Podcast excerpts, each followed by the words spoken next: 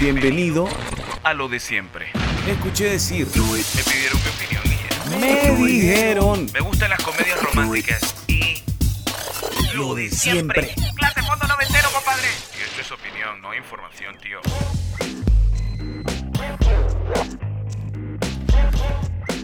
Hola, ¿qué tal a todos? Esto es Lo de siempre. Yo soy César Zaballos y estoy contento de que me acompañes en esta jornada. Hoy vamos a hablar sobre los chivos fijados. Una anécdota lo va a acompañar. También vamos a hablar sobre esas cosas que no nos gustan que pasen en el cine, durante nuestra visita al cine y que pasan. Y por último, otra anécdota, pero en este caso, los clientes que piden precio. Ok, no precio, sino precio. Antes de pasar a nuestro primer tema, quiero mandar un saludo cordial, un abrazo, un saludo para Judith López Santana. Muchísimas gracias por escucharlo de siempre. Desde acá te mandamos muchos abrazos y espero que lo disfrutes. Empezamos.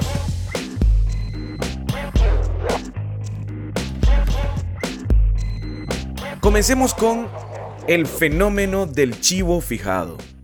El chivo fijado es nuestro brother que cela a una persona, mujer u hombre, sin que esa persona a la que cela necesariamente le corresponda en manera alguna. Y hacen cualquier cosa para que nadie logre algo con esa persona a la que a él le gusta. Todo lo sabotean para que al final nadie agarre nada. En pocas palabras, no picha, ni cacha, ni deja batear. Tu actitud es sonrojante, amigo chivo fijado. El chivo fijado podría ser adorable, porque lo que juega en su contra quizás no sea su apariencia física, sino que es inseguro, y por eso le salen espinillas y se ve feo. Es un brother que prefiere hacerse pasar por amigo para andar cerca de la muchacha que le gusta, y como no le dice nada, por cobarde, ve cómo la enamoran, peor aún, la muchacha termina por contarle todo el itinerario con otros pretendientes. Mientras el chivo fijado se regresa a su casa a ver Naruto y hacer dibujitos en el cuaderno que esconde debajo del sofá. Eso es verdad. Pues bueno, hay otra cosa alrededor de los fijados y es que inventan muchas historias. Se imaginan que las personas que les gustan los tratan mejor que lo que en realidad lo hacen. Se ven como Armando Mendoza cuando en realidad son como Wilson. O debería decir como Betty la Fea en su etapa fantasiosa. Porque en realidad a veces se pasan diciendo cosas que no son. Por ejemplo, hace poco estuvimos platicando en una mesa tres amigos. Nuevamente ahí estaba Carlos y otra persona. Y estaba junto al que le vamos a llamar por el seudónimo de Elsa Camoco. Estaba ahí con una muchacha. Nos presentó a su novia. Sí, sí, Elsa Camoco nos presentó a su novia. Una muchacha guapérrima de rulitos, unos 70 de estaturas, con cuerpazo muy inquieta con las nuevas ideas, bastante creativa. En el momento que estuvimos ahí, en realidad a mí me cayó súper bien. Tal vez me cayó mejor ella que él, y no precisamente porque yo pretendiera nada con ella, sino porque se miraba una persona, pues no sé, la gente que sonríe es gente con una chispa, con un brillo que creo que a todos atrae. La cosa es que nos presentó y ella al poco tiempo se sintió en confianza porque empezó a platicarnos y a dar bromas. Como estábamos a la hora del almuerzo, Elsa Camoco no quería levantarse a ir a comprar comida, escucha esto, para que la muchacha no se quedara sola con nosotros. ¿Ves? Ese es un típico chivo fijado. Pero los chivos fijados llevan una sal encima y no es por no bañarse, sino porque siempre les pasan cosas. Al final, él prefirió que su supuesta novia fuera a comprar su comida ella sola y él quedarse con nosotros, supongo que para tenernos controlados. Y nosotros estábamos en carcajadas, ¿verdad, Carlos? Y yo estábamos riéndonos, viendo cómo este nuestro amigo se comportaba. Y la cosa es que cuando la muchacha volvió, comenzó a platicar con nosotros y a bromear y a pasarla de lo lindo, como que, como que no pasaba nada extraño. La verdad es que solo el chivo fijado conoce sus novelas y luego uno tiene como que entender qué está pasando por su cabeza, por qué se puso serio, por qué está molesto, ¿Por qué nos reclama? ¿Por qué habla golpeado? Ah, porque estábamos hablando con la muchacha. Ay, no, no, no, no, así no se puede. Bueno, la cosa es que la muchacha se puso a platicar con nosotros. Entonces, Elsa Camoco, como todos los chivos fijados, cortaba la conversación y nos metía anécdotas en las que él era la víctima. Claro, al final nos enteramos que en realidad no eran novios, sino amigos, o más bien conocidos, y Elsa Camoco no soportó la humillación de que le dijeran amigo, así que tomó una decisión infartante. Decidió declarársela a la muchacha, solo un par de días después de ese almuerzo. Y la muchacha obviamente le dijo que no. Como pasa siempre con los chivos fijados. Cambio. Y esto es opinión, no información, tío. A mí me encanta ir al cine.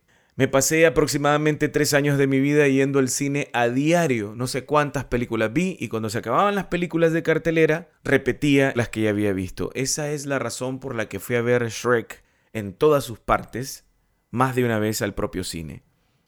Pero hay cosas horribles de ir al cine y las quiero mencionar aquí. Por ejemplo, hay gente que se sienta atrás de uno y pasa con ese síndrome de las piernas inquietas moviendo la silla en la que uno está sentado. No sé, uno no puede estar tranquilo porque tal vez estás comiendo algún, algo del snack y viendo tu peli tranquilito y él está moviendo y moviendo y moviendo y moviendo y es un asunto de toda la película que yo no sé cómo uno no termina con Parkinson. Pero no solamente está en eso, está la gente que se zafa los zapatos para sentirse cómoda. Ellos son los que se sienten cómodos porque es perceptible lo que guardan en esos zapatos. Tal parece los pies se le murieron a esa persona y se siente un olor a cola de buitre brutal. Y solo ellos no sienten. O sea, es increíble. Uno pasa como... ¿Qué, ¿Qué se murió? Hasta uno se revisa la suela de los zapatos a ver si no pisó algo afuera. Y no, es el de atrás que se quitó las, las zapatillas o las botas. Asqueroso. Y a veces andan con sus parejas. ¿Cómo es que las parejas no les dicen nada? También está la gente que se ponen a contar la película, pero es como que se sientan atrás y, uno, ah, mira, ahí es donde, donde se quita la máscara y entonces descubren que el superhéroe es no sé quién. Y la otra le contesta, no, no, no, no, es adelante. Loco, si ya la vieron, ¿para qué llegan al cine a contarla? Quédense en su casa y se la cuentan, qué sé yo, hagan una ronda de trivia, ¿sabes qué? Andate ahí al ronconrolas y hacen la trivia esa y se ponen a contarlas. Si ya se la saben, ¿para qué van a ver la película? Quédense a verla en, no sé, en cualquiera de esas plataformas streaming.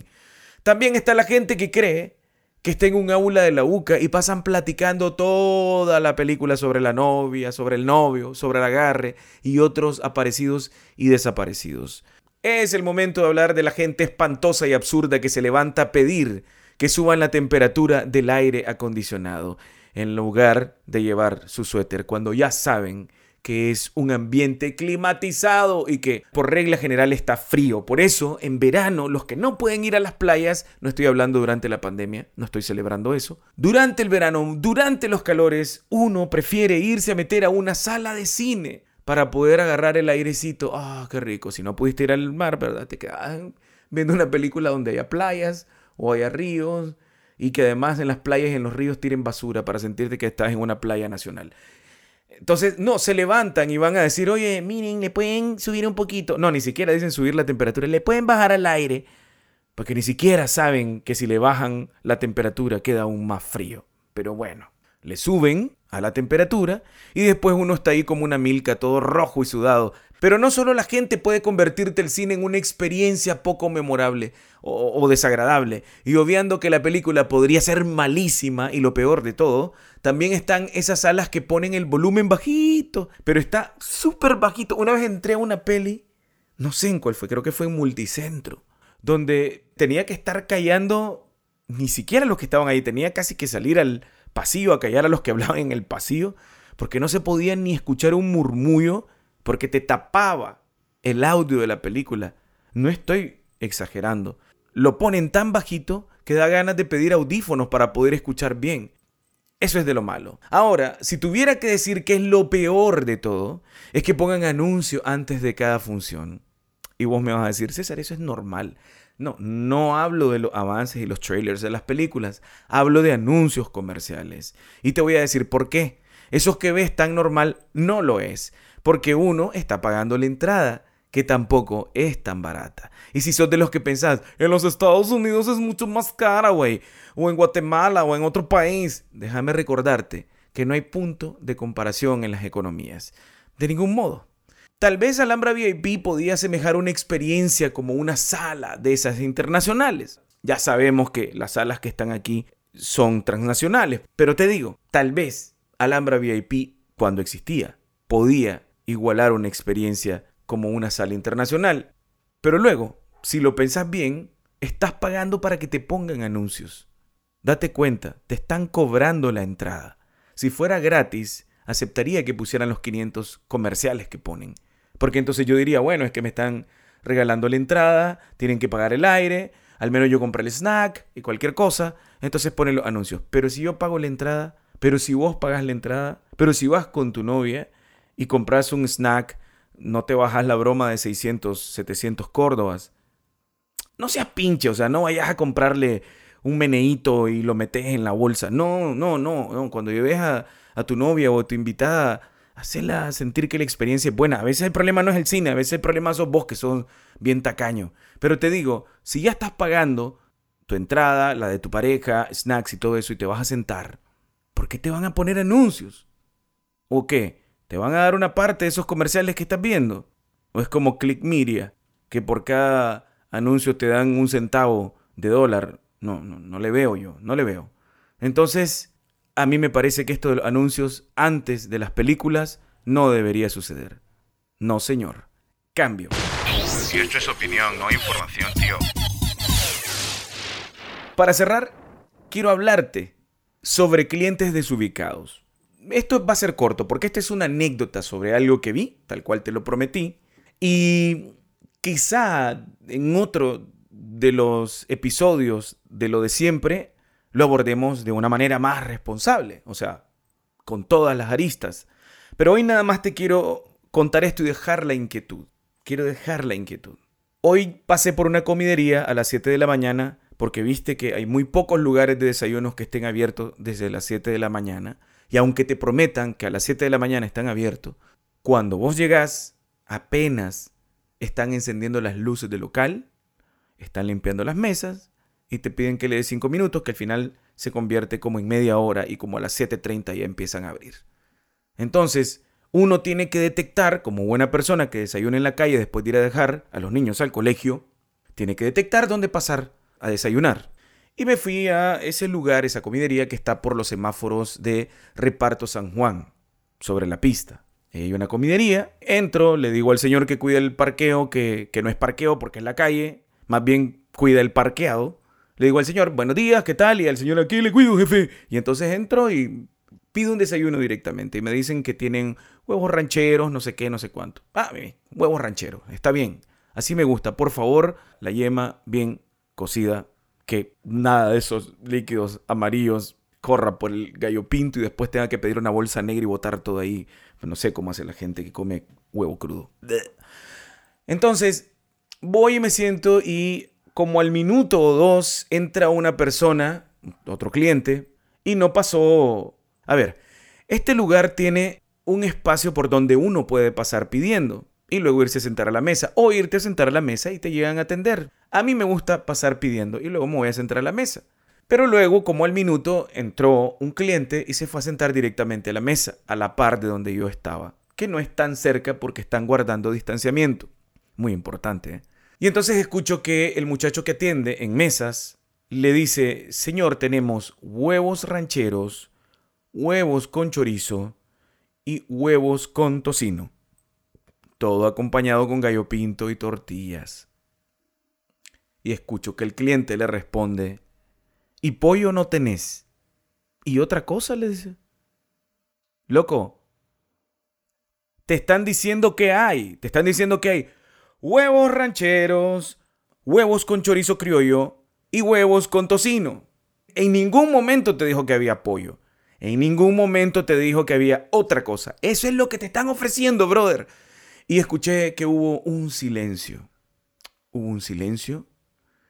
Y de repente el muchacho parece que apenado, el que atiende las mesas, le dice, no, solo tenemos lo que le dije, solo tenemos huevos rancheros. Y vuelve a repetirle. Y le dice, ah, las que yo pensé que servían cerdo frito. Loco, ¿qué te impide atender a la gran pizarra que además despliega qué es lo que hay? Y el muchacho que te está diciendo, te está teniendo la amabilidad de decirte qué es lo que hay. Además que en ese lugar solo eso sirven. En el desayuno, claro. Al menos las veces que he llegado. Pongámonos serios. A veces nos tratan mal porque nos lo buscamos en realidad. ¿Qué tengo yo que andar llegando a una pizzería a pedir hamburguesas? Ah, pues lo mismo pasa aquí. Si te está diciendo qué es lo que tienen, ¿por qué te tienes que pedir otra cosa? Ya ves, igualito al marketplace. Tengo llantas R13. ¿No tenés R15? No, brother, no tiene. Tiene R13. Allí dice, está la foto. Igualito aquí, ¿no? Tengo esto, esto y esto. No tenés pollo. No tenés otra cosa. No, y esto es lo peor, no tenés otra cosa. ¿Cómo qué, chiquito? ¿Qué quieres que te den? ¿Qué otra cosa te gustaría? ¿Como un galletazo? ¿O la garroba de oro por el centauro completo? No entiendo. Esa pregunta tuya fue hípica. Nuevamente digo, no dije típica, dije hípica. Saludos, Corcel. Y esto es opinión, no información, tío.